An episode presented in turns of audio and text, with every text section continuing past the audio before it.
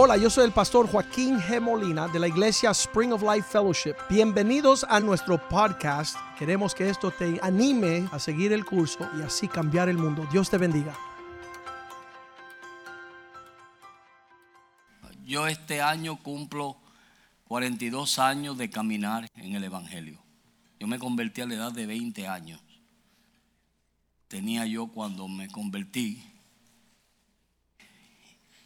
y el deseo que yo siempre he tenido es de querer agradar a Dios. A mí no me importa, no que no me importa, sino que no tomo como un peso lo que otros puedan decir de mí.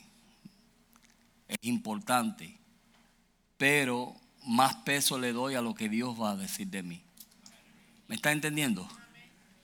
Jesús dijo, o el, el escritor a los hebreos, dijo en el capítulo 12, él dijo, puesto los ojos en Jesús, el autor y consumador de la fe. Y tenemos que mantener nuestros ojos en Él. De lo contrario, nos desanimamos, de lo contrario, nos quejamos, de lo contrario, comenzamos a pasar por diferentes caminos que Dios no quiere que tú camines. Dios nos ha puesto un camino y el camino se llama camino de santidad. Amén. Ese es el camino.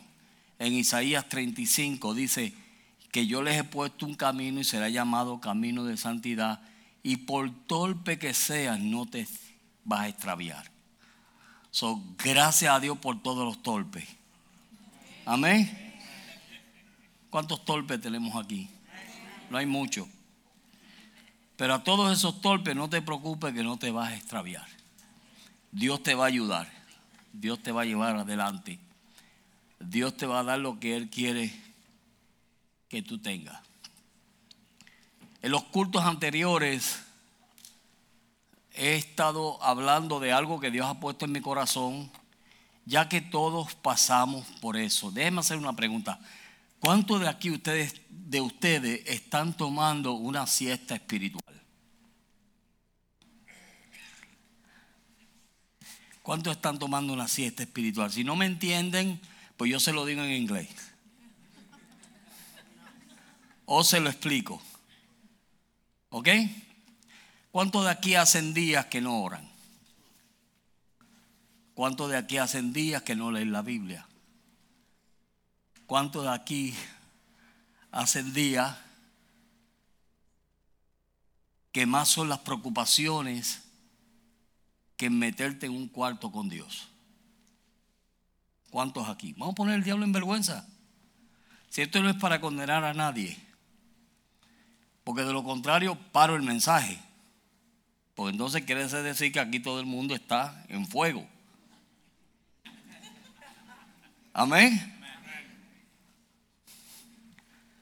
Pero encontramos que en nuestra vida, en nuestro caminar con Dios, a veces cogemos siesta y cogemos descanso del Señor o de las cosas de Dios. Y nos descuidamos en nuestra búsqueda con Dios. ¿Ok? Si usted estudia la Biblia desde el libro de Éxodo o desde que Dios comienza a hablar del pueblo de Israel, el deseo de Dios no ha cambiado, ha sido siempre el mismo y es de tener comunión con, con, con sus hijos o de tener comunión con el hombre. Ese es el deseo de Dios. Desde que Dios comenzó hasta el día de hoy, el único deseo que Dios tiene es tener comunión contigo. Pero lo que sucede es que aunque Dios tiene ese deseo, sabe que Dios tiene más deseo de estar con nosotros que nosotros de estar con Él. ¿Cuántos saben que eso es verdad? Porque si tuviésemos nosotros el deseo que Él tiene hacia nosotros, si nosotros tuviésemos ese deseo, no nos saldríamos de su presencia. Y estaríamos continuamente buscando de Dios y continuamente dándonos a Dios y no dejando que nuestros oídos escuchan cosas que no deben escuchar y que nuestro corazón no se metan cosas que no se deben meter, ¿verdad? Pero entonces comenzamos a, a tener esas siestas espirituales en donde lo que hacen es que nos afectan. Y cuando viene el tiempo difícil, entonces no tenemos ni la fuerza, ni tenemos la fe, ni tenemos la, la confianza en Dios para poder combatir esas, esas batallas. Amén. Cuando comenzaron a anunciar la tormenta que acaba de pasar, todo el mucha gente, mucha gente se prepararon. Otros dijeron, "No, esto no va a pasar por aquí." Gloria a Dios que no pasó. Pero ¿qué si hubiese pasado? ¿Estabas tú preparado? Y así a veces vienen las tormentas en nuestra vida. Por eso es que nosotros tenemos que estar todo el tiempo preparados en Dios. Ahora, cuando Dios expresa su deseo de que Él quiere tener comunión con nosotros, es porque Él ve más allá y Él quiere algo mejor para ti para mí. Nosotros no lo vemos, pero Dios lo ve. Todas las cosas que nos pasan es conduciéndonos a lo que Dios tiene para nosotros en el futuro. Amén. Cuando te pasa algo es porque Dios quiere tratar contigo, quiere tratar con tu vida, quiere hacer algo en tu vida para que tú puedas entrar en la perfecta voluntad de Dios. Ahora, aleluya. Vemos un hombre en la Biblia, en el libro de jueces, no vamos a ver los versos, le voy a dar los versos, usted los busca en su casa. Jueces 13 del 1 al 2, Sansón fue el primer juez israelita que fue elegido por Dios para gobernar al pueblo de Israel. Sansón. Ahora, antes de que Sansón fuese eso, Dios le habló a su mamá y le dijo lo que Dios iba a hacer con él y le dijo que lo iba a tener y cuando Sansón nace, dice la Biblia que él obtuvo de parte de Dios una fuerza sobrenatural.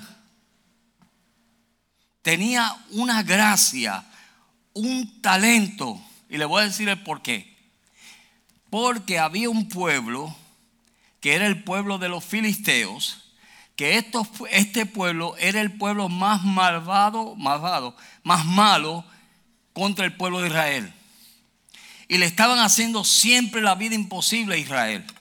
So Dios viene y levanta a Sansón, le da una gracia y una unción sobre su vida que era qué? Para destruir a los filisteos. ¿Usted sabía que usted tiene gracia y tiene unción sobre su vida? ¿Y tiene talentos en su vida?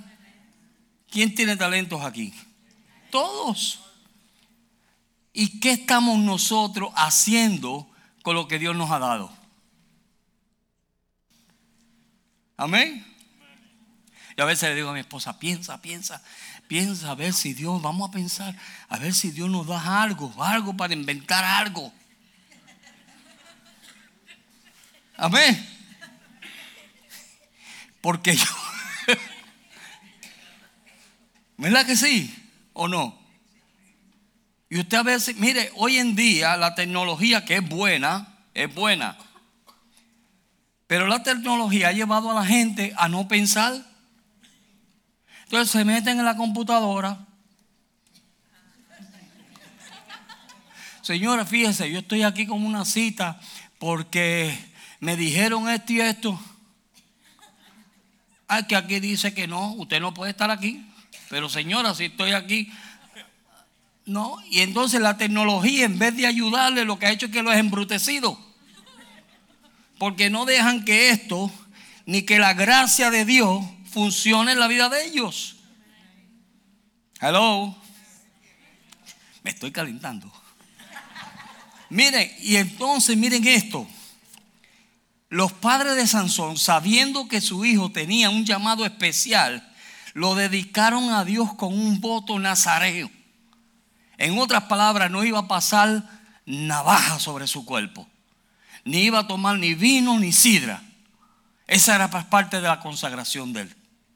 Pero entonces, cuando él, Dios, lo levanta a él, dice que Sansón recibió de parte de Dios una fuerza física sobrenatural. ¿Y era con qué propósito? Con destruir sus enemigos. Y Dios te ha dado gracia a ti, y te ha dado unción a ti, y te ha dado talento a ti, y tú estás haciendo nada.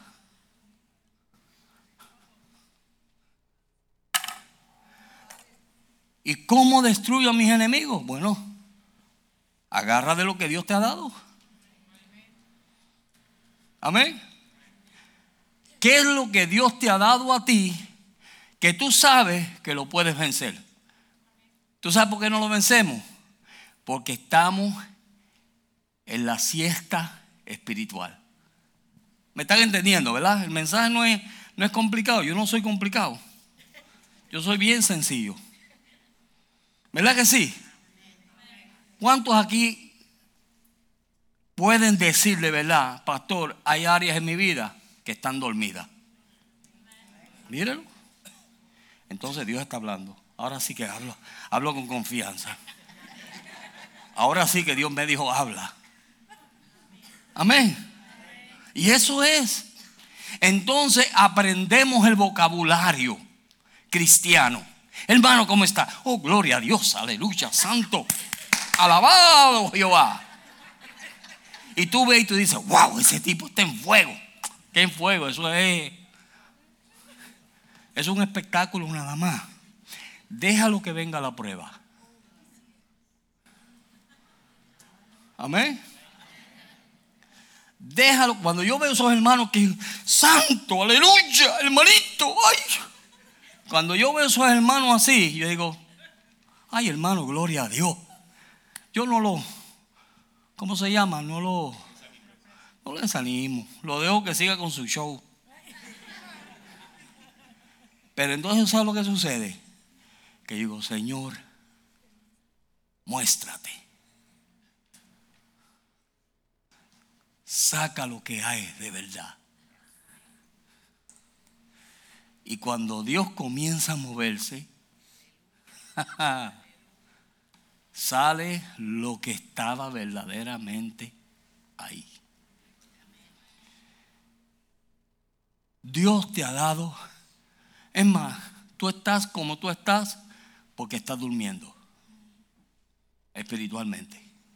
Y pensamos, miren esto, y pensamos que venir una vez a la semana a la iglesia o todos los cultos, pensamos que eso nos ganó el cielo.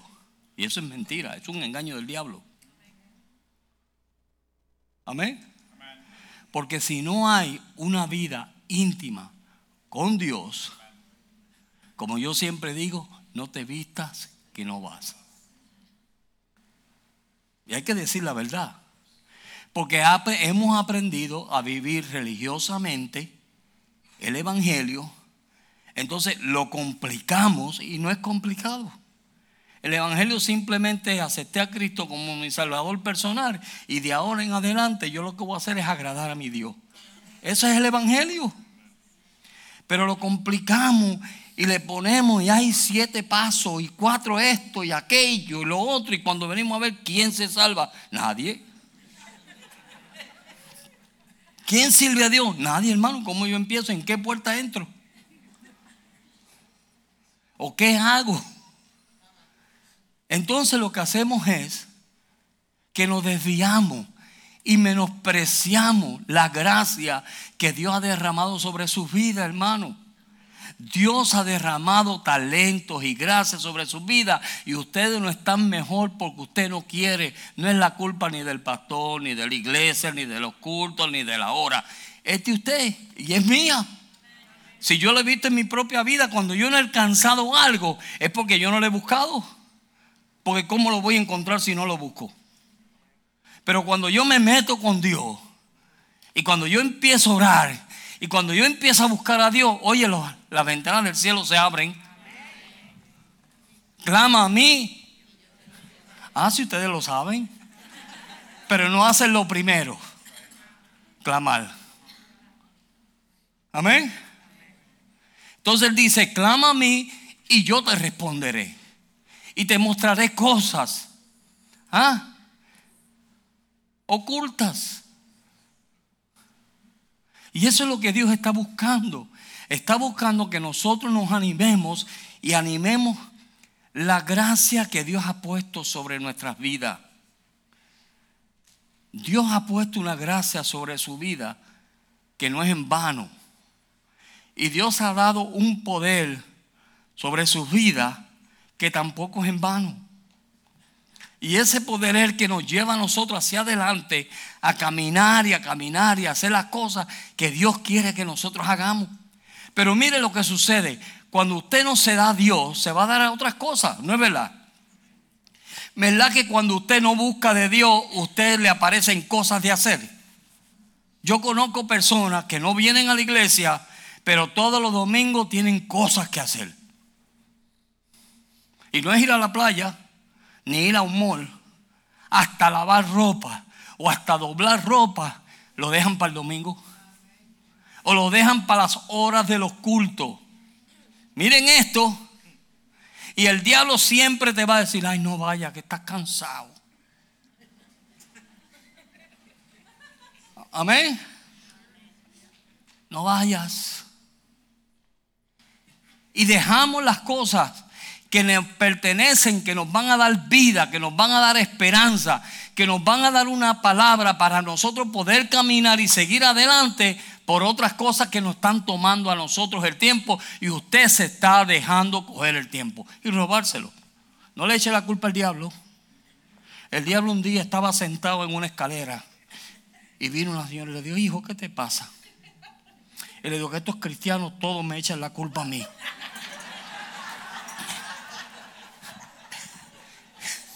Y eso es lo que pasa le estamos echando, hemos aprendido de Adán, le echamos la culpa al diablo y al diablo y al diablo y al diablo. Oye, olvídate del diablo que no tiene poder sobre tu vida.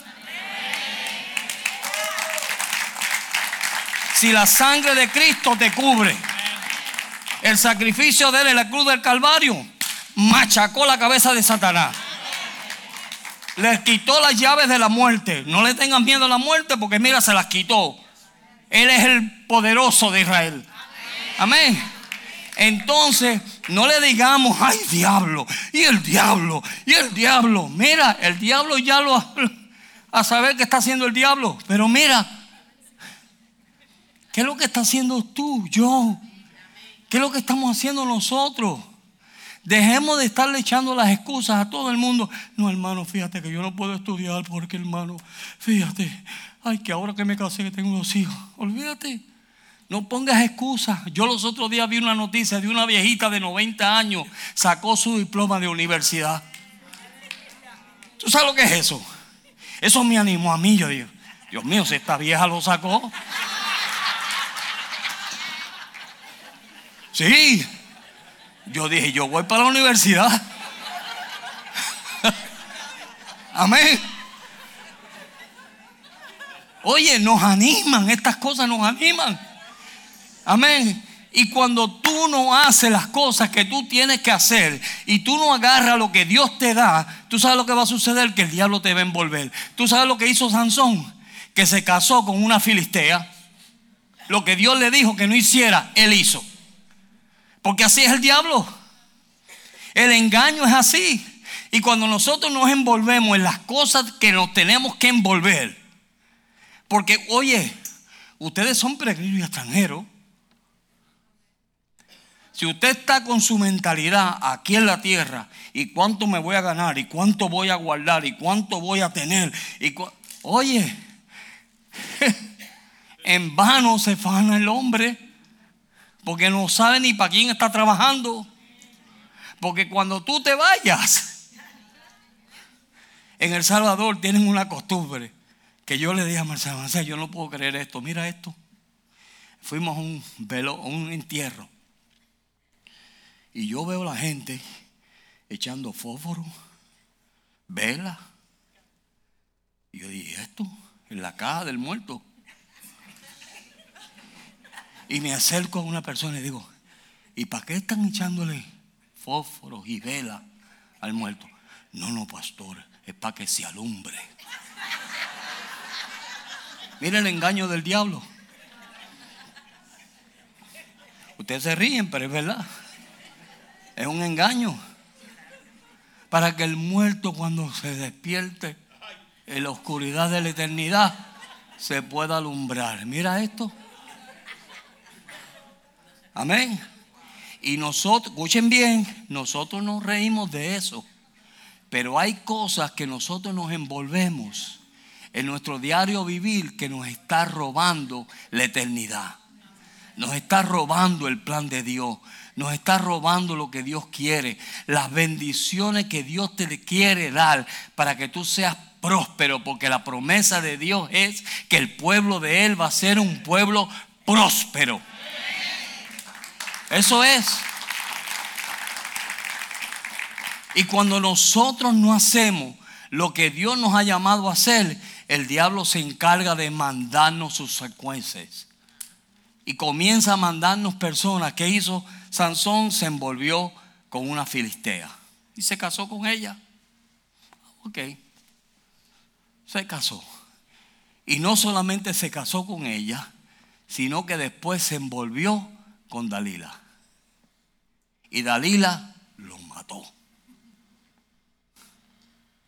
¿Tú no quieres hacer la voluntad de Dios? No la hagas. Tú no quieres usar el poder que Dios te ha dado para hacer lo que Dios quiere que tú hagas. No te preocupes que va a aparecer una Dalila. Amén. Y usted sabe lo que él hizo. Le confesó a esa mujer el secreto de su consagración. ¿Qué es lo que nosotros hacemos? Nos abrimos con gente que no tenemos que abrirnos. Y hablamos que cosas que no tenemos que hablar. Cállate la boca ya, por favor. Cállese ya. No hable lo que no tienes que hablar, porque eso lo que está haciendo es destruyendo tu consagración. Y cuando finalmente él abrió su boca y dijo su debilidad, quedó frito. Era fácil ya. Y lo primero que el enemigo hizo, ¿sabe lo que hizo? Fue quitarle su visión. Sacarle sus ojos. ¿Qué es lo primero que hace el enemigo? Quitarle la visión de lo celestial. Por eso fue que David dijo, yo odio con toda mi alma a los ciegos y a los cojos. Eso lo dijo él. ¿Sabe por qué? Porque no permitían que otros subieran a tomar posesión de Sión. Y eso es lo que sucede cuando nosotros no buscamos a Dios ni agarramos lo que Dios nos ha dado. Dios te ha dado mucho, y al que mucho se le da, mucho se le va a demandar. Esos son versos que me dan miedo a mí. No solamente usted, a mí me da miedo. Porque Dios va a demandar por cada palabra que nosotros hemos recibido. Por cada cosa que nosotros hemos recibido. Pero tenemos que aprender, mire, a comenzar a andar como Dios quiere que nosotros andemos. Hombres y mujeres de lo imposible Amén. Hombres y mujeres de lo imposible. Ay, pastor, pero eso, no, mira, eso es, eso es posible. Clama a Dios. Dios lo va a hacer. Dios tiene que hacerlo. Amén. Dios lo va a hacer. Dios te va a llevar hacia adelante. Dios te va a dar victoria sobre victoria. ¿Qué es lo que tú tienes que te está aguantando ahí? ¿Cuál es el área de tu vida que tú sabes que tú tienes que pasar más tiempo con Dios. Y es una lucha. ¿Verdad que sí que es una lucha? Es una lucha. Meterse con Dios es una lucha. Pero si está en el deseo tuyo, de la misma manera que cuando tú no quieres hablar con nadie, apaga el teléfono. Y cuando tú no quieres hablar con ni ver a nadie, te encierra en tu casa, haz lo mismo para Dios. El hermano Gigi Ávila, dicen, dicen de él que una vez fue el gobernador de Puerto Rico a verlo a él. Y fue uno de sus secretarios y le dijo, hermano Gigi, el gobernador está aquí que quiere hablar con usted. Y él le dijo, dile que lo siento. Yo no puedo hablar con él ahora. Pero mire, es el gobernador. Bueno, dile que yo estoy hablando con el rey de reyes. Y no lo doy, no fue. Y por eso se respetó hasta el día de hoy. Se respeta en Puerto Rico ese hombre. Estableció un respeto hacia Dios como ningún otro. Entonces nosotros tenemos que ser rajatabla. Amén. Rajatabla. Y comenzar a saber pedir. Yuhu. Pedir, hermano. Pedir. Ayer yo estaba escuchando un testimonio. Quiero compartirlo con ustedes porque me tocó. Ese testimonio a mí me tocó. Y este hombre testificaba que en los años 40 estaba este evangelista y este hombre iba por diferentes estados dando campaña en las calpas. ¿Se acuerdan que hubo un tiempo aquí en los Estados Unidos y en Puerto Rico? Había un tiempo donde hacían grandes cruzadas en, en calpas. Pero este hombre la había usado tanto que estaba llena de, de parches. Tenía muchos parches. So llega a esta ciudad y le dice a este hombre, llama a este hombre de nombre Gibbs, apellido Gibbs, y le dice, Gibbs, necesito unos grúas para levantar la carpa. Y cuando el hombre la ve, le dice, pero eso se te va a romper en pedazos, eso tiene muchos parches. Él le dijo, no te preocupes, déjame ir a orar. Y se metió debajo un palo y empezó a gritarle a Dios, contéstame Señor, ¿qué debo hacer? Y Dios le dijo, levántala. Porque Dios habla. ¿Cuántos saben que Dios habla? Dios le dijo, levántala. Y él va donde el hermano Gibbs y le dice, Gibbs, levanta la calpa. Pero se te va a romper. Dios me dijo que la levantara. Y las nueve grúas levantaron la calpa. Y él se quedó asombrado de cómo la calpa se levantó y no se rompió. Después de eso, estaban comenzando a salir las estaciones de televisión y él va donde una estación de televisión y le dice, yo quiero que tú, le dice al hombre de la estación, yo quiero que tú me pongas en un programa para predicar el Evangelio. Y el hombre dice, ¿quién tú eres para que yo te ponga a ti a predicar? No, yo soy fulano de tal y Dios me dijo que viniera a predicar aquí. Y el hombre, dice que el hombre lo insultó, le dijo barbaridades de cosas. Y cuando él sale, hay una señora sentada en una silla y le dijo, mire fulano, yo escuché a usted hablando del Evangelio y yo tengo una hermana que está muy enferma, se está muriendo y yo quisiera que usted fuera conmigo a orar por ella. Y él pensaba que era la vuelta de la esquina. Cuando se viene a dar de cuenta era 250 millas de lejos. Y en el camino el hombre comienza a prender y apagarle las luces de su carro para señalarle a la mujer y la mujer para y le dice, ¿qué te pasa? Y me dice, mira, que no tengo ni gasolina, ni tengo dinero para echarle gasolina y no pensaba que era tan lejos. Y ella dijo, no te preocupes, yo te le echo gasolina. Le llenó el tanque de gasolina, sigue, él va, ora por la mujer, la mujer recibe a Cristo como su salvador personal. Y cuando él sale del cuarto, la mujer lo mira y le dice, mira, toma este dinero, ve y cómprate un buen traje, va y te recorta, y el domingo ven que te voy a poner a predicar en la estación de televisión. Y digo, pero es que el hombre que está ahí me insultó y dice que no, que no puede. Dice, no te preocupes de él, él es mi esposo y yo soy la dueña de la estación.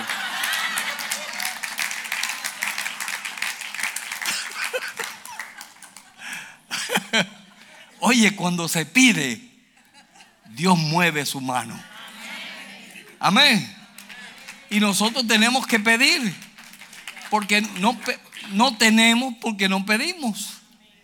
So, cuando nosotros comenzamos este camino, el deseo de Dios es, mira, simplemente vamos a ir a su presencia, vamos a ir donde Dios nos quiere llevar.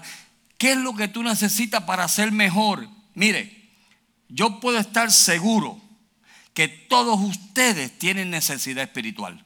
¿Cierto o falso? Claro, porque yo también tengo necesidad espiritual. Y yo estoy seguro que todos ustedes de alguna pierna cojan, para no decirle pata. ¿Ah? Están cojeando. Alguna área en su vida están cojeando. Y conocen esas áreas y saben ese problema, pero no buscan a Dios. Entonces prefieren venir donde el pastor o donde fulano o donde sutano y está bien, gloria a Dios. Ellos te ayudan y te dan una palabra de aliento y te animan y te llevan para adelante. Pero este te puede sacar del hoyo. Yo te puedo dar un consejo, pero no sacarte del hoyo. Pero Dios puede. Entonces, a todos nos gusta hablar. ¿Verdad? ¿Cuántos dicen amén? Menos con Dios. Usted pasa una noche hablando. Una vez yo salí para Venezuela. Me, me invitaron a predicar a Venezuela. Y voy para Venezuela y yo dije, bueno, no puedo dejar a mi esposa sola. So mandé a buscar a mi suegra. Y al otro día, yo llamo a mi esposa y me dice, hola, ¿cómo estás? Marcela, ¿qué te pasa, mi amor? Es que estuve toda la noche y todo el día hablando con mami.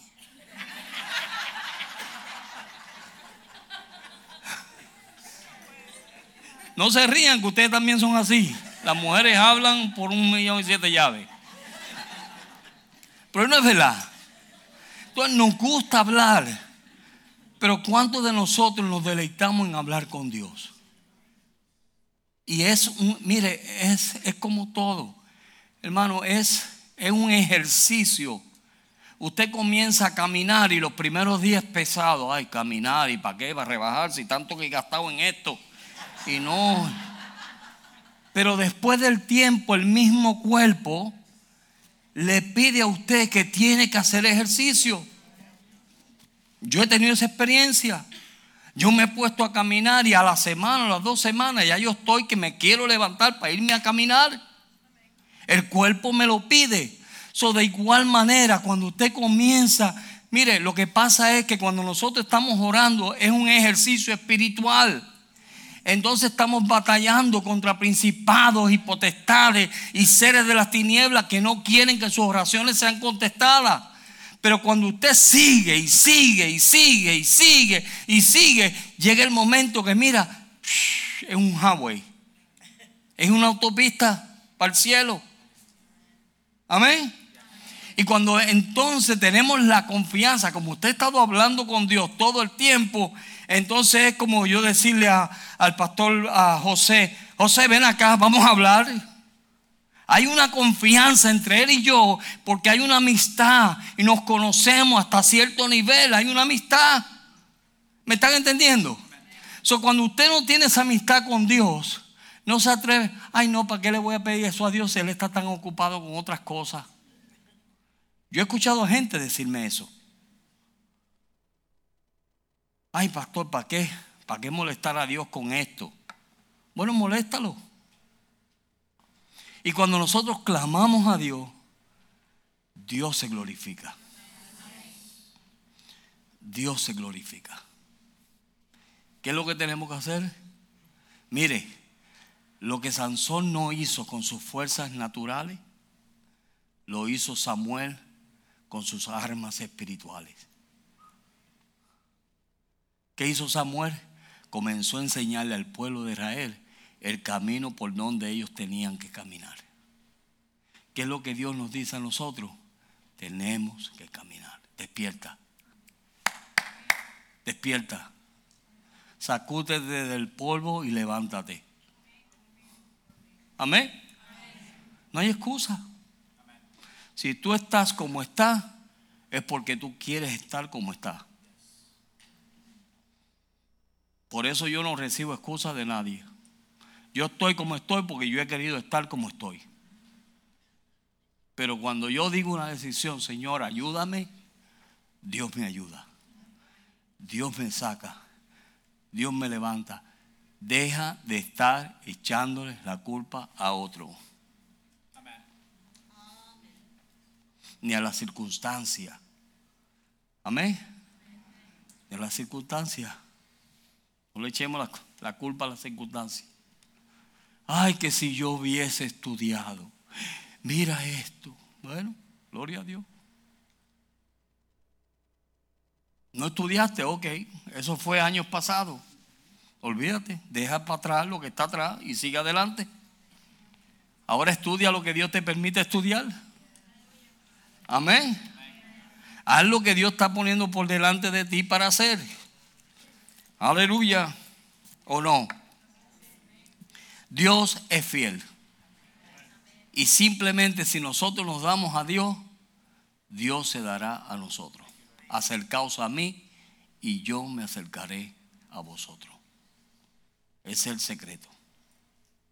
No hay otra manera. No hay otra forma que yo lo pueda poner.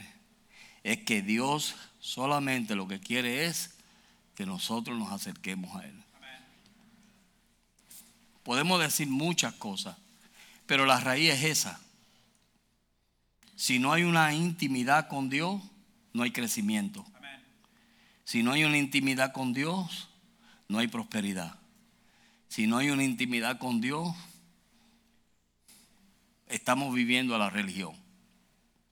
Si no hay una intimidad con Dios, es puchipluma nomás. Si no hay una intimidad con Dios, mira, cuando te venga el tiempo difícil, no vas a tener la fuerza para soportarlo. No la vas a tener. Si no hay una intimidad con Dios. Es bueno conocer las escrituras. Es bueno todo lo que estamos haciendo. Pero depende de nuestra intimidad con Dios.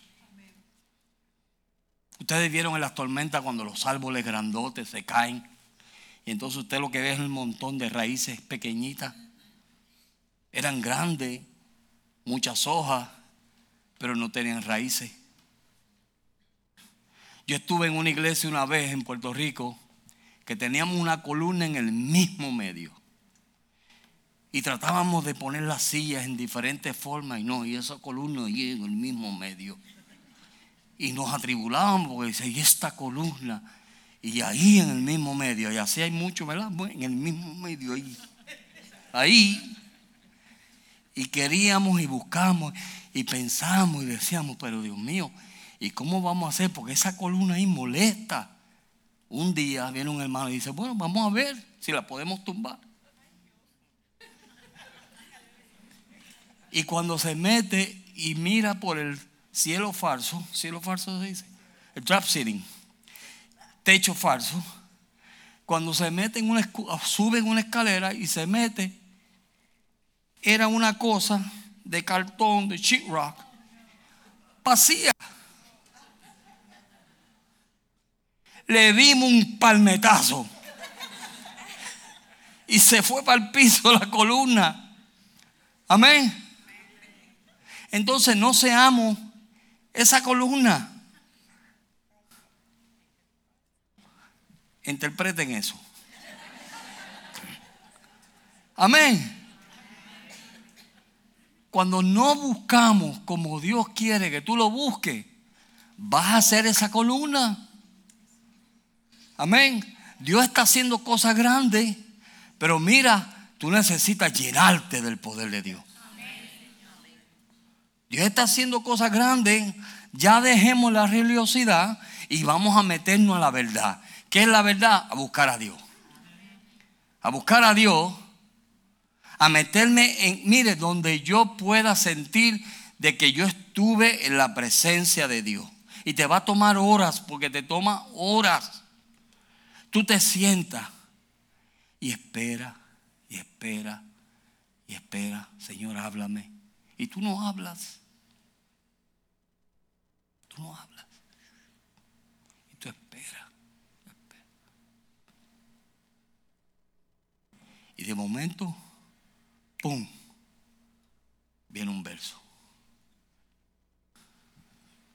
Un día yo tenía que predicar en una iglesia y lloré todo ese día. El culto era a las siete y media de la noche.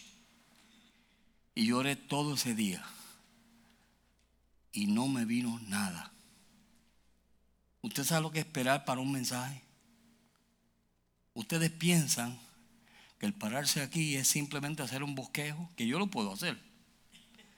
Pero cuando tú quieres hablar lo que Dios quiere hablar, tú tienes que meterte a tus rodillas y buscar de Dios y esperar que Dios hable. Y yo esperé y esperé y llegamos al culto y yo sin mensaje. Y yo con mis ojitos cerrados, Señor, háblame. Y temblando me pongo frío, sudo frío. Señor, háblame. Y nada. En una Marcela me dice, mi esposa me dice, José, ¿tienes mensaje? Yo le dije, no. Tengo nada. ¿Y qué vas a hacer? Pararme al frente. Y yendo de camino, cuando me presentan como el predicador de la noche.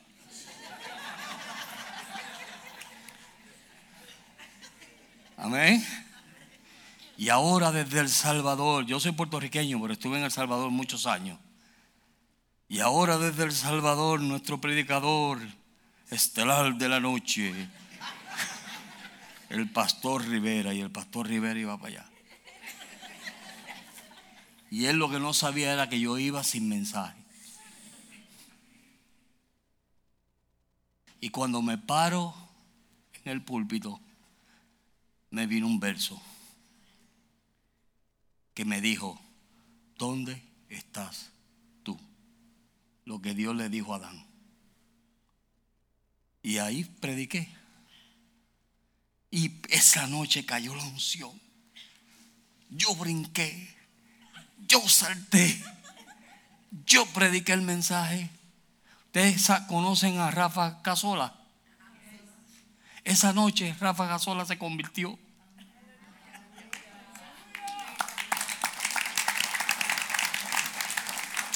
Porque yo le pregunté, o Dios le pregunté, ¿dónde estás tú? Eso viene del cielo. Amén. Y eso es tuyo si tú buscas a Dios. Si tú buscas a Dios. Eso es tuyo. Por eso que Isaías 2.3, 2.3, ¿verdad? 2.3 dice que venían muchos pueblos, pónmelo ahí, Isaías 2.3. Aleluya. Dice, y vendrán muchos pueblos y dirán, venid, subamos al monte de Jehová, a la casa de vuestro Dios. Ah, y Él nos enseñará sus caminos y caminaremos en su senda, por su senda, porque de Sión sale la ley. ¿De dónde es que sale la palabra de Dios? Del mismo trono de Dios. Amén. ¿Quieres tú la palabra de Dios? Tienes que meterte con Dios. Y cuando esa palabra viene, Dios dijo, sea la luz, y fue la luz. Y lo que estaba desordenado y vacío, cogió orden. ¿Por qué? Porque Dios desde Sión habló. Amén, hermano. Y dice, de Sión saldrá la ley y Jerusalén la pondrá la, la palabra de Jehová. Amén. So de Sión sale la ley y Jerusalén la ejecuta. La vive. Caminan conforme a ella. Y eso es lo que Dios está buscando. Cuando nosotros tenemos una vida con Dios, entonces no es fácil tener una relación con Él. las cosas nos rebalan. Eso es lo más lindo, que cuando tú estás metido con Dios, mira lo que dicen y lo que digan y Amén. Todo eso viene. ¿Por qué? Porque la unción cae sobre la cabeza de Faraón y baja por su barba y todo su cuerpo. Y la misma unción te pone a resbalar. Todo te resbala, nada. A mí no me molesta. ¿De que hablaron de? Pues si de Jesús hablaron. A Jesús le dijeron, Hosana, Hosana en las alturas. Bendito el que viene en el nombre del Señor. ¿Se acuerdan de eso? Y después le dijeron, demonio tiene. un día lo alabaron, otro día le dijeron que tenía demonio.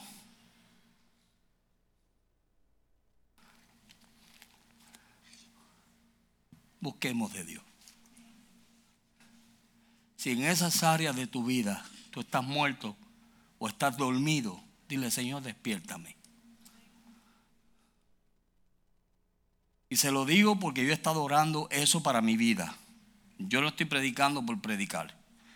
Yo he estado orando eso en mi vida. Yo he pasado tiempo en mi vida donde yo he dicho, Señor, levántame, despierte esa área en mi vida.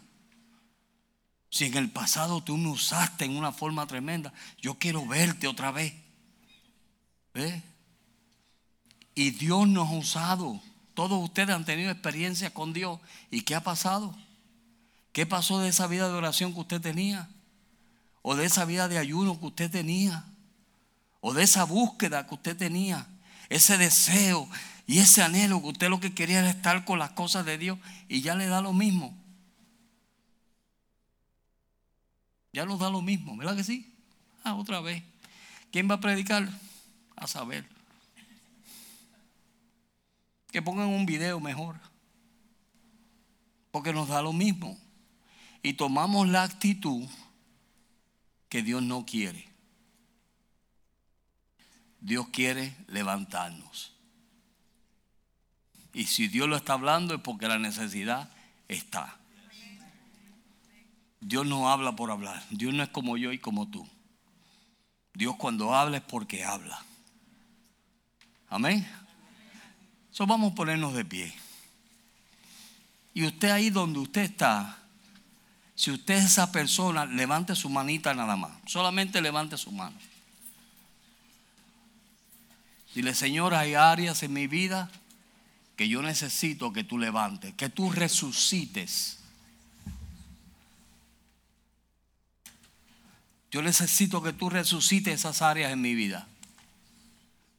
Yo quiero volver a esa relación que yo tenía contigo, que le he perdido. Yo he perdido esa relación. Mi búsqueda contigo. Tú sabes que el pueblo de Israel tuvo que volver y traer el arca del pacto, la presencia de Dios, que viniera a sus vidas. Y Dios quiere que tú vuelvas a clamar por esa presencia de Dios en tu vida. Él la quiere, Él quiere dártela. Él anhela dártela. Él anhela darte su presencia. Dile, diablo, no te voy a echar más la culpa a ti. Porque he entendido que soy yo. Tú no tienes ningún poder sobre mi vida. Pero de hoy en adelante hago una decisión de levantarme de las áreas mías que están muertas, yo tomo una decisión hoy de levantarme en esas áreas. Padre, en el nombre de Jesús. Usted ahí donde usted está, clame a Dios. Mientras los hermanos cantan el cántico, clame a Dios. Usted sabe mejor que yo su necesidad. Dile, Señor, levántame. Levántame, oh Dios. Yo te busco. Yo te busco fuego es mi corazón.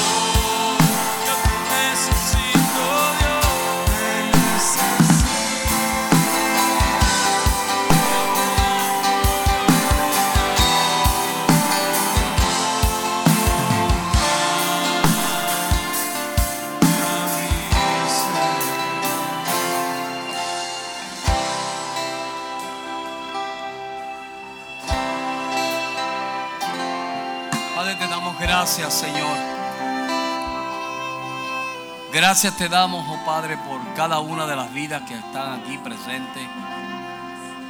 Señor, mira las manos de cada hermano que ha reconocido, Señor, que hay una área en su vida que necesita ser levantada, que necesita ser restaurada, oh Dios. Yo te pido, Señor, que tu Santo Espíritu, que la unción de tu Espíritu Santo, Señor, consuma y levante esas áreas, oh Dios bueno. Que el poder de tu Espíritu se mueva en su vida de una forma sobrenatural, oh Dios. Aviva, Señor, el don que tú le has dado. Aviva, Señor, lo que tú has puesto en sus vidas. Reprende, Señor, todo lo que no es tuyo. todo lo que les impide a ellos caminar como tú quieres que ellos caminen. Levántanos, Señor, como iglesia de oración, como casa de oración, como un pueblo que te conoce, no solamente por las obras que tú haces, pero porque pasamos tiempo contigo, Dios. Ayúdanos a conocerte, Señor, como te conoció Moisés, Abraham, Señor, todos estos hombres, Pablo. Señor, ayúdanos, Señor, a tener esa relación contigo, Padre Santo. En el nombre de Cristo Jesús. Amén. Amén. Amén. Aleluya.